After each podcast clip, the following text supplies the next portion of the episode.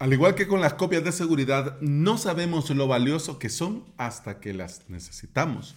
Así es el soporte y la posibilidad de personalizar nuestro sitio web desde el lado del servidor. En este episodio te comparto dos razones más por las que no recomiendo ni uso el hosting compartido. Bienvenida y bienvenido al episodio 610 de Implementador WordPress, el podcast en el que aprendemos de WordPress, de hosting, de VPS, de plugins, de emprendimiento y del día a día al trabajar online.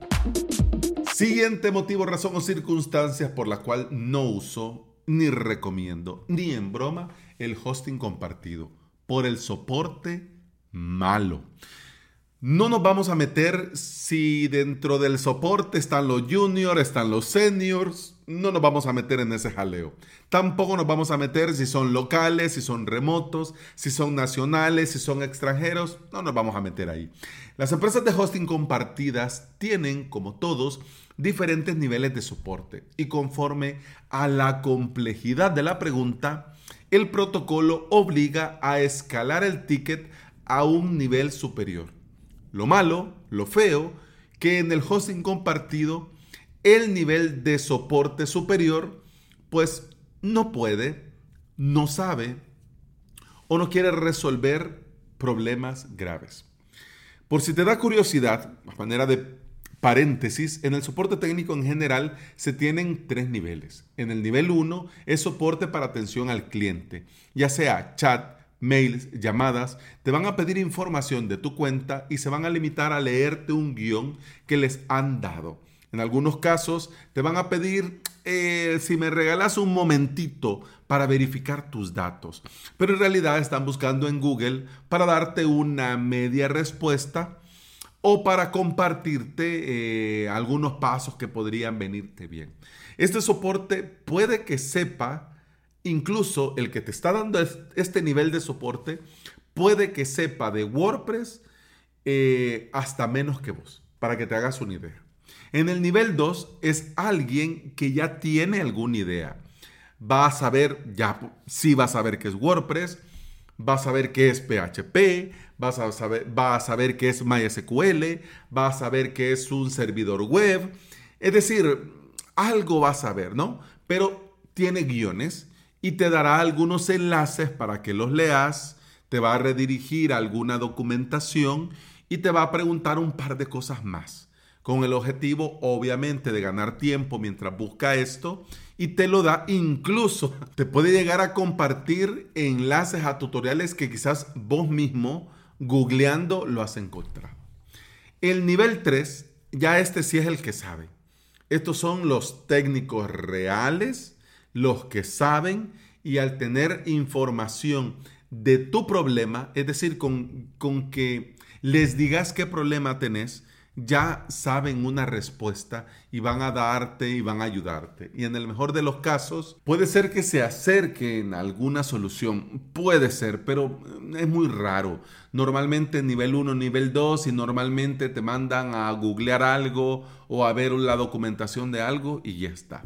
De hecho, por esto mismo que estamos hablando del soporte es que muchas empresas de hosting compartido usan y van a seguir usando cPanel porque tiene este panel de control muchísima documentación y, y Google está repleto de tutoriales y guías para solucionar errores. De hecho, te quiero comentar un caso que no voy a decir nombres ni apellidos, así que tranquilo, relax, porque yo sé que este cliente es oyente del podcast. Te quiero comentar el caso que sucedió al contratar un VPS con HostGator México. Mi cliente ha usado hosting compartido con esta empresa por un tiempo, le va a las webs regular, eh, quiere mejorar el rendimiento. Eh, sabe que lo tiene que hacer, es decir, está consciente de eso, ha visto, ha evaluado que el hosting VPS es la mejor opción, la mejor alternativa. Y a mí me compartió, eh, bueno, me contrató la implementación de un encargo sencillo y em, yo le mandé un video comentándole sobre proveedores, sobre paneles, es decir, ya para ir encaminando la situación. Em, él me mandó un enlace y en este enlace me compartía eh, una oferta, una promoción de VPS de este HostGator México em, por un año. Habían varios, varias, dependiendo de cuánto tiempo era el ahorro, pero si contratabas un año, te quedaba casi a mitad de precio. Es decir, contratar un VPS dentro de HostGator. Esto tiene tema, de esto vamos a hablar la próxima semana, pero para ponerte en situación, lo que te estoy compartiendo, resulta de que una de las ventajas que le veíamos a esto, bueno, creo yo la, única ventaja, era que HostGator le incluía ya la licencia para cinco cuentas de ese panel. Y con otros proveedores de VPS tenía que comprar eh, la licencia aparte, es decir, subí un poco más el precio. Pero bueno, también el cliente había trabajado con HostGator, se sentía cómodo con la marca. Yo le fui sincero y le dije de entrada que yo no lo uso y no lo recomiendo, pero bueno, le di las opciones y ya luego él me sorprendió diciéndome de que ya había contratado, que había contratado el año de este plan de un VPS muy potente con estas cuentas de ese panel y ya está.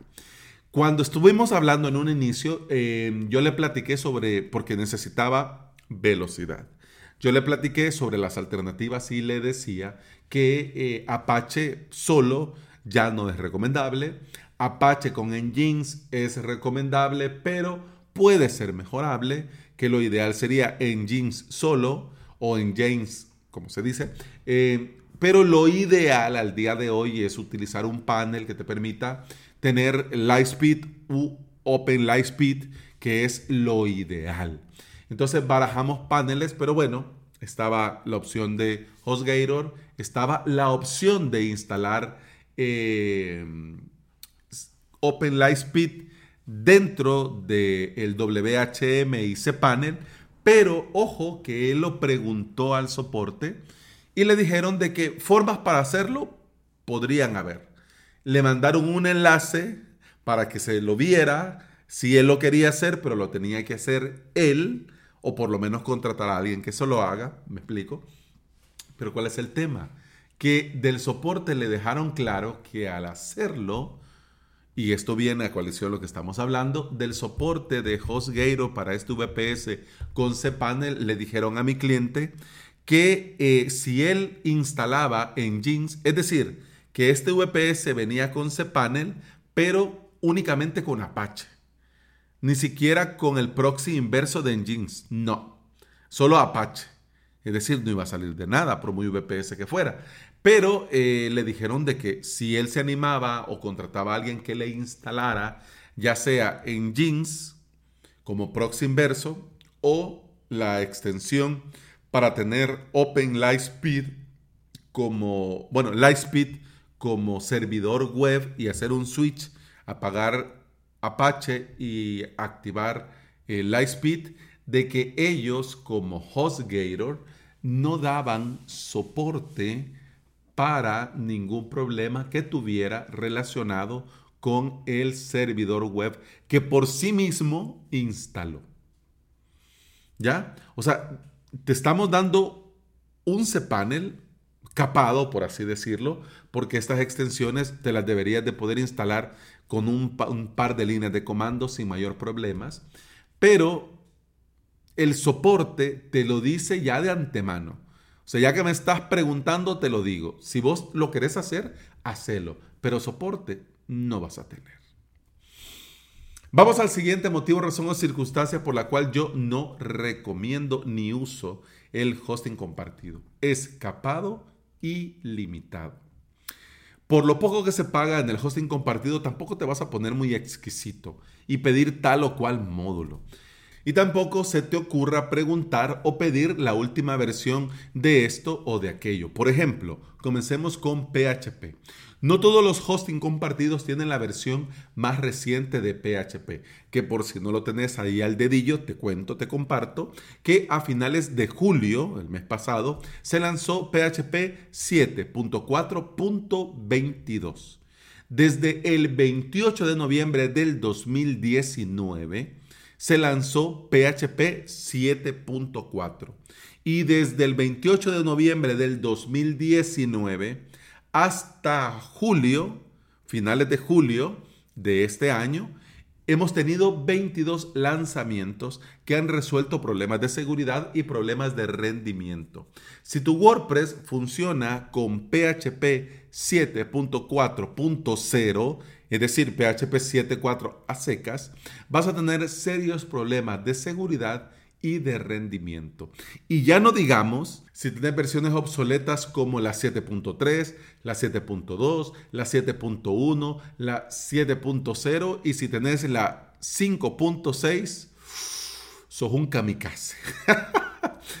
De hecho, la 5.6 se lanzó en el 2014 y dejó de recibir soporte en el 2018. Es decir, que del 2018 para acá, ahí ya no han vuelto a tocar.